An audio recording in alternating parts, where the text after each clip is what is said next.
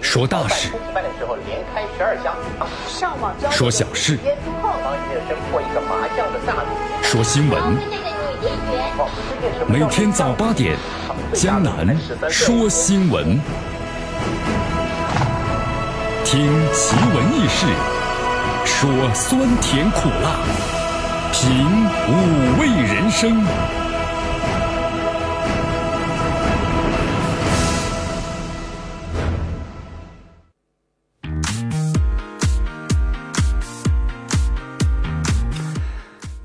这天气呢非常的炎热呀，所以这电脑呢总是慢了半拍呀。那会儿江南，你不早点开不就完了吗？这位朋友，你真聪明啊！江南被热晕了。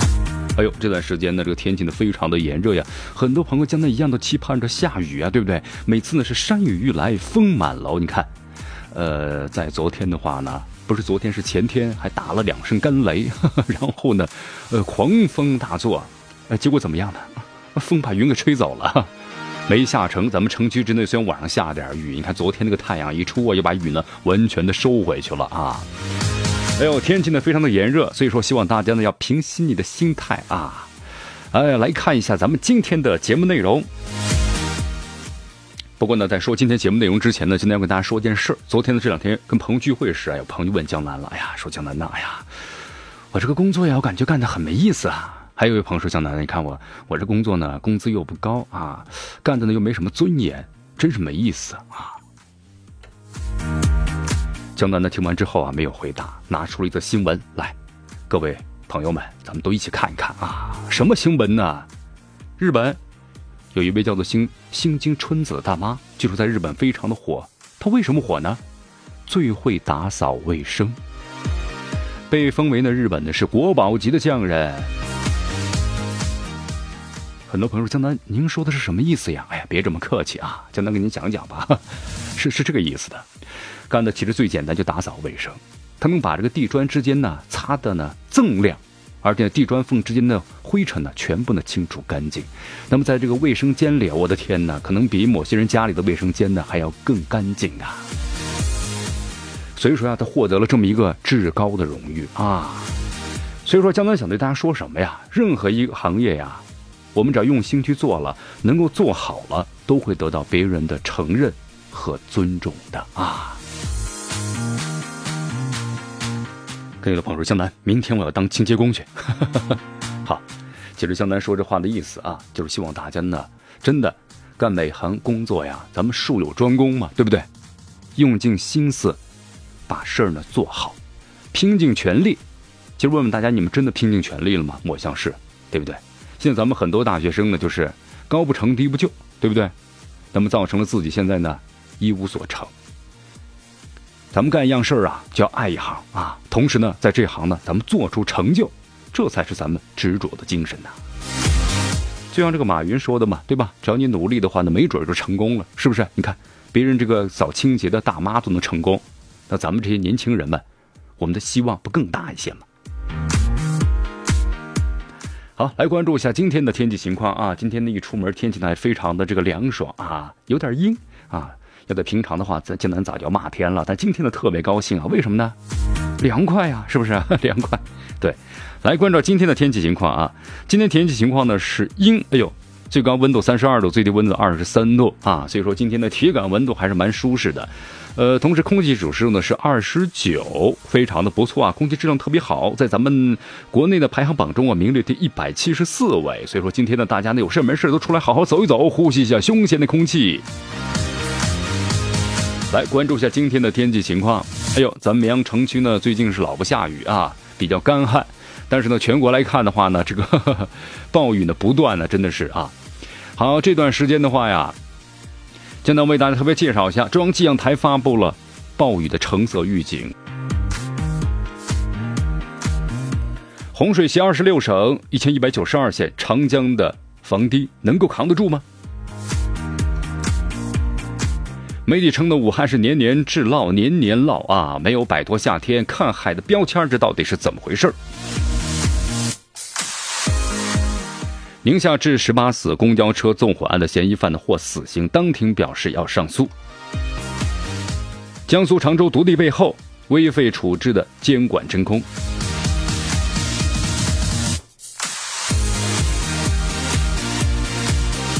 新西兰小镇呢是招募居民，百万的可以安居，引爆全球，真的吗？真的。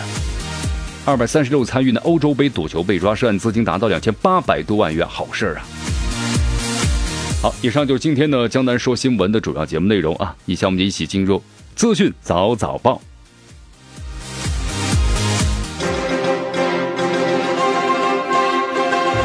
时政要闻，简讯汇集。资讯早早报，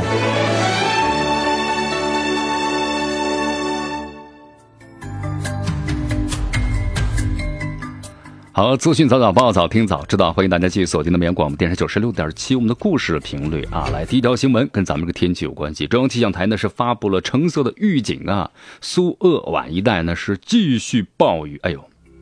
真希望把这雨呢，已经移过来一点啊！你看咱们这个城区的话，这段时间呢雨水呢偏少，相对来说比较干旱。虽然在上周六的晚上呢，哗啦啦下了一阵暴雨啊，但是呢时间比较短促。第二天呢又是阳光明媚，这雨呢又被水呢又被收回去了。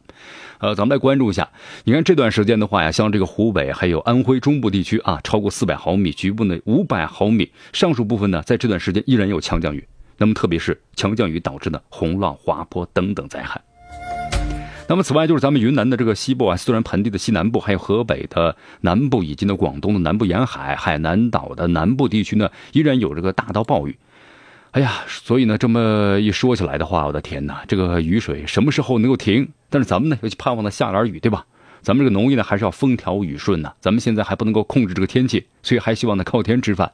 风调雨顺，咱们农业就能够丰收；过于干旱，那农业呢就要减产。所以真的希望呢下点雨。好，不过这下雨呢，一下大暴雨的话，那不是一件好事了啊。所以说，江南呢也特别提醒大家啊，咱们呢建议政府及相关部门按照咱们的职责，对不对？做好这个暴雨的应急工作。因为今年的汛期提前了一个多月嘛。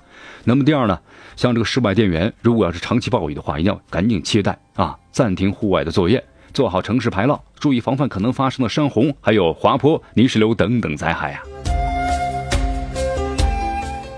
这次咱们洪水啊，逆袭了二十六省一千一百九十二县，那么长江的这个堤防到底能够扛得住吗？啊，此问题的话，江南先不给大家答案，欢迎大家关注我们今天的头条关注，江南为大家呢会详细的解析一下。呃，同时刚才我们谈到了一个标题啊，这个标题呢就把话题引到了武汉。为什么要说这个武汉呢？因为这个武汉呢，之前的话呢是年年涝。就是在武汉呢，夏天可以看海 啊。这虽然是个笑话，一个段子，但是也道出了武汉呢一下雨之后啊，水排不出去，出现内涝的严重局面。呃，那么武汉呢，应该说在前两年呢，就怎么样呢？投资了上百亿元啊，然后呢，称要三年之内要摆脱夏天看海的这么一个感受。但是现在呢，你看这么几年过去了，那么真的夏天不用看海了吗？好，先为大家特别介绍一下啊。从六月三十号以来呀，湖北遭遇了今年的最强的一轮降水过程，成为了南方暴雨啊洪涝的重灾区。那么在河北的鄂州，这个建成的体育场，我想大家已经看到了吧，成了一个大澡盆了啊！我的天哪！同时在武汉的话呢，很多地方有这个呃隧道滑坡，同时呢，河堤溃口，还有这个围墙的倒塌，同时有这个路段的积水非常的严重，根本就没办法通行了。哎呦，那么这媒体呢就谈到了武汉的年年制涝，但是年年涝好像还是没有摆脱夏天看海的标签，这到底是怎么回事呢？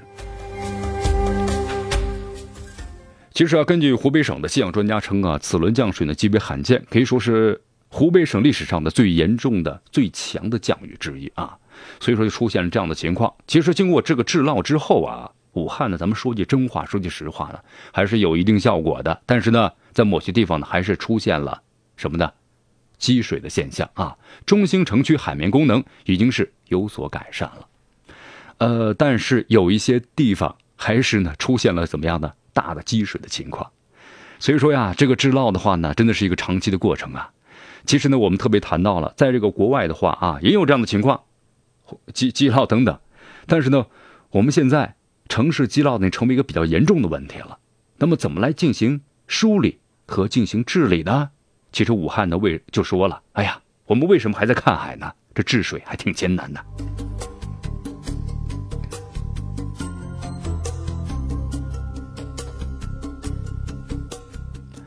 好，所以说这个治呢是一个。长期的过程啊，防灾呢才是长治久安的之策。所以说啊，你看像这个武汉的话啊，其实影视到咱们全国的各个大城市也都有类似的情况的出现，对不对？但是我们希望通过每年的治理，特别是重要的那些路段的话呢，那就要采取呢专业的设计，然后呢来重点的治理啊。我们希望呢一年会比一年更好一些。来，我们再来到宁夏看一下啊。宁夏呢，这十八死公交车纵火案嫌疑犯呢，经过审判之后宣布了。在昨天呢，根据银川市委宣传办、宣办还有市政府的新闻办的微博消息啊，昨天呢，在这个宁夏回族自治区银川市中级人民法院对于马永平的放火案进行了公开的宣判，那么认定了被告人马永平啊是犯放火罪，判处死刑，剥夺政治权利终身。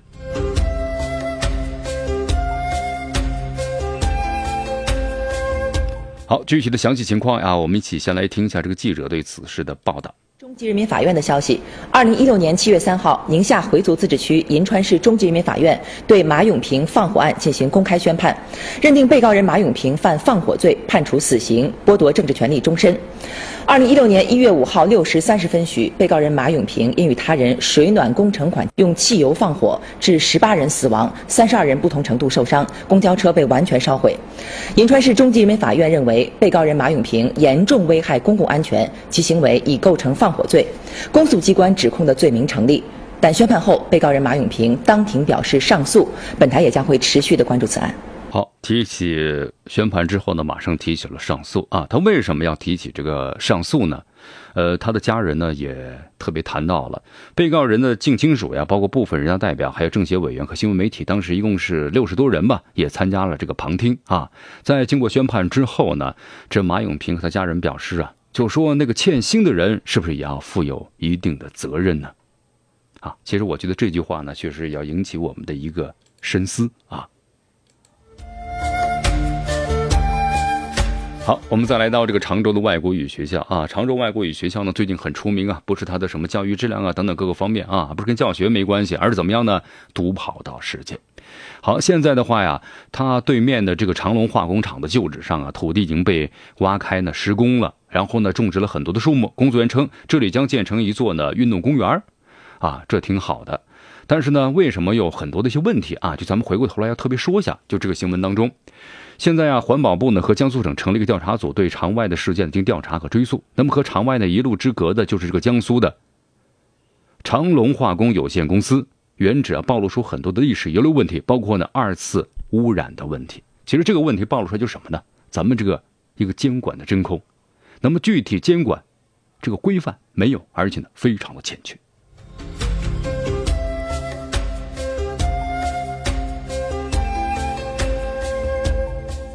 其实啊，如果不是这个常州外国语学校呢独立事件的愈演愈烈啊，学生家长和李家村的农民，包括呢江苏长隆化工有限公司老职工啊，都不会知道呢彼此的存在。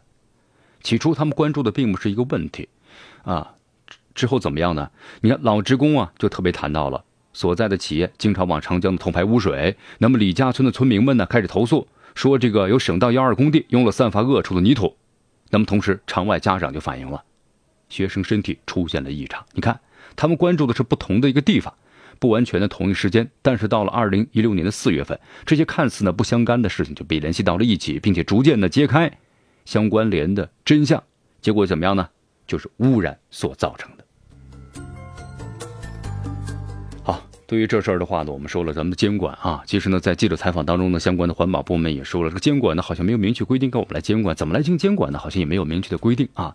其实咱们现在听惯了，咱们很多这个相关的一些职能部门呢，就这样的，哎呀，好像法律方面呢规定的都很模棱两可啊，同时呢，我们也没有这个执法权。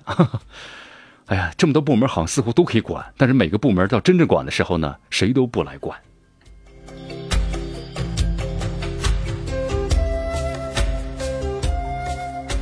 好，我们再来到这个北京啊。北京的话呢，最近有一个团体，这个团体呢被媒体曝光了。什么团体呢？这个媒体这个团体叫做是放生团体。有的朋友说他们是做好事啊，是好事啊，什么好事啊？啊，这个放生团体的话呢，他是把放生的东西卖给别人，而且呢，价格还真够贵的了啊。江南现在这里给大家说一个法律法规，什么法规呢？新修订的《野生动物保护法》啊，于前日呢刚刚通过表决，从明年的一月一号起开始呢实施。其中规定，任何组织或团体啊，不得随意的把野生动物的放生。大家明白这意思了吧？你看现在这个放生啊，好像成为一种时尚了啊，很多人在放生，放生之后呢，肯定感觉啊，这江河湖泊中的鱼啊，放生的都比这个野生要多得多了，对吧？呃，但是有人把这作为一种什么利益利益链条了。然后怎么样呢？出售给别人，然后呢，一大群的人啊，然后呢，什么十箱二十箱的鱼啊，呃，甲鱼啊，什么呀，都往河里头倾倒，引起了市民们的严重不满。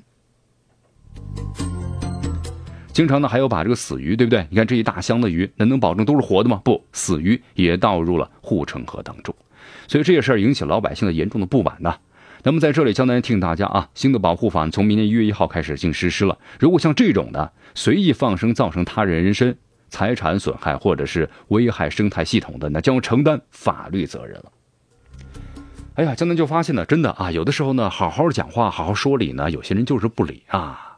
我是动物，真的是动物啊。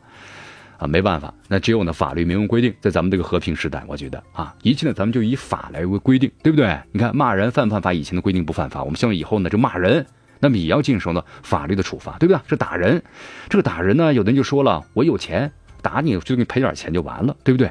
那不行，咱们以后的话叫判刑，或者给你留有这个案底，等等等等等等。那么这就是通过法律的详细的规定来完善和保护我们的权利啊。好，这里是江南的为大家所带来的资讯早早报，欢迎大家的继续锁定 FM 九十六点七，故事频率。迎着晨光，看漫天朝霞，好的心情，好听的新闻。走进江南说新闻，新闻早知道。与江南一起聆听江南说新闻。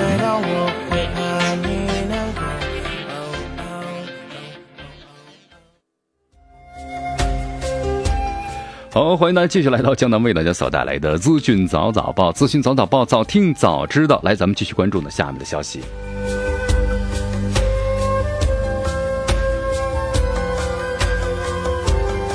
好，咱们再来到这个一家啊，一家的中国不召回问题柜子，那会儿江南什么问题柜子呀？哎呦，这个一家的销售的这个夺命抽屉柜呀，它不太稳定。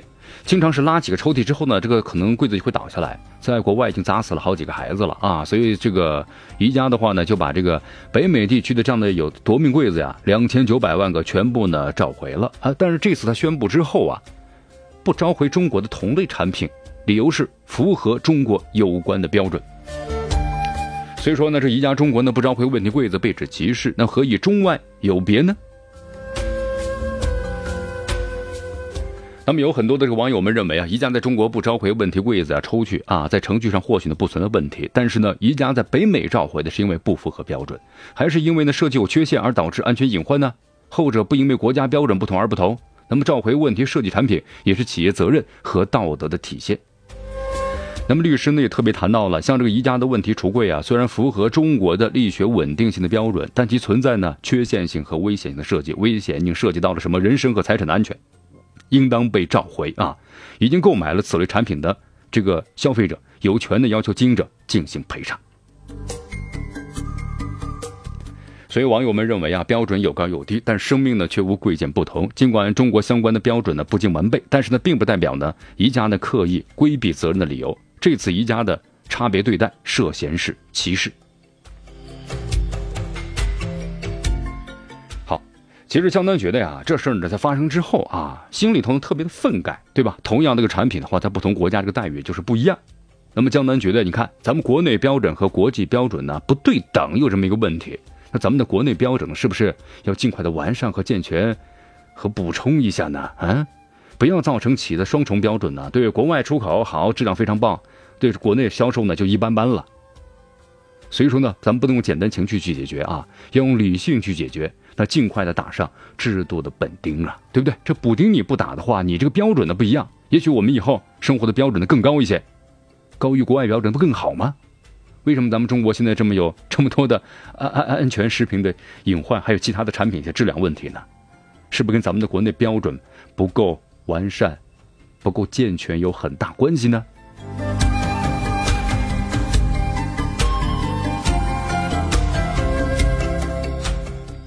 好，所以说像这样的事儿啊，江南希望呢，咱们这个国家的不管是监管方面，还是咱们的企业这个产品的标准呢，我们希望都能够逐渐的完善起来了，对吧？咱们中国经历了一个粗放型的这么一个发展以后，非常的不完善，有很多的问题，所以在今后的话，咱们就是一个逐渐的完善和细致化这么一个过程啊！但有一点，咱们违法的事呢，千万不要做，对不对？咱们现在说了有个词儿叫做良心企业。好，这里有两个小伙子呀，没良心吗？怎么样呢？打鸟，哎呦，这打鸟的话呢，小时候啊，咱们都玩过，用这个弹弓，对不对？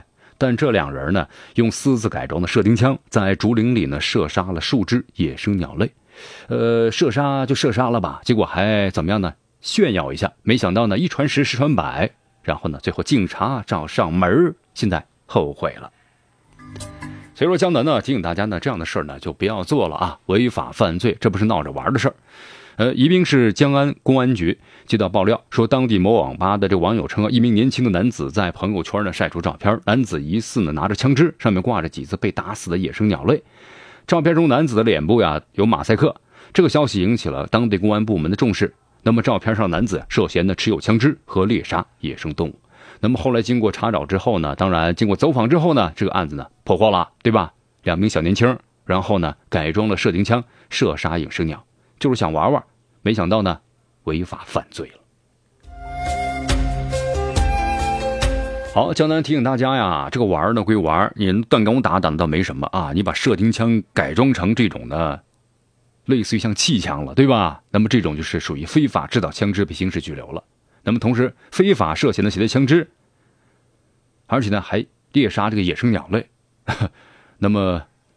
也是违反了国家的相关规定，所以希望咱们很多朋友们呢要记住啊，法治社会的话呢，你首先要懂法疗法啊，呃，要不稍不注意的话，您就触犯了法律了。来，我们来到新西兰小镇啊，一个很默默无名的新西兰小镇呢，叫做是这个凯塔加塔。最近呢，一夜之间呢，成为网红了。哎呦，怎么会成为网红呢？怎么红啊？有一则招募消息啊，引来了世界各地网民们的关注。你花上一百多万元，就能在这里呢是买房置业。小镇呢推出的这个房地套餐的优惠政策呀，据说让不少人呢梦想成真呐。哎呦，这个小镇的话，简单看了一下，有点像咱们中国现在的农村呢。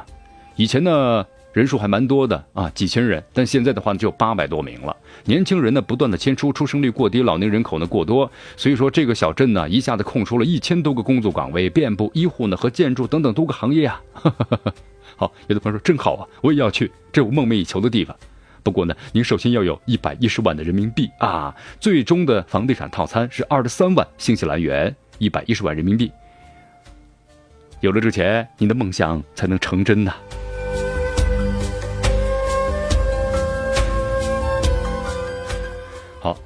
有的朋友说：“哎呀，没钱呐，没钱呐，你赶紧挣啊，不着急。”好，这里有人呢，你看咱们这个钱呢，君子爱财，取之有道嘛，对不对？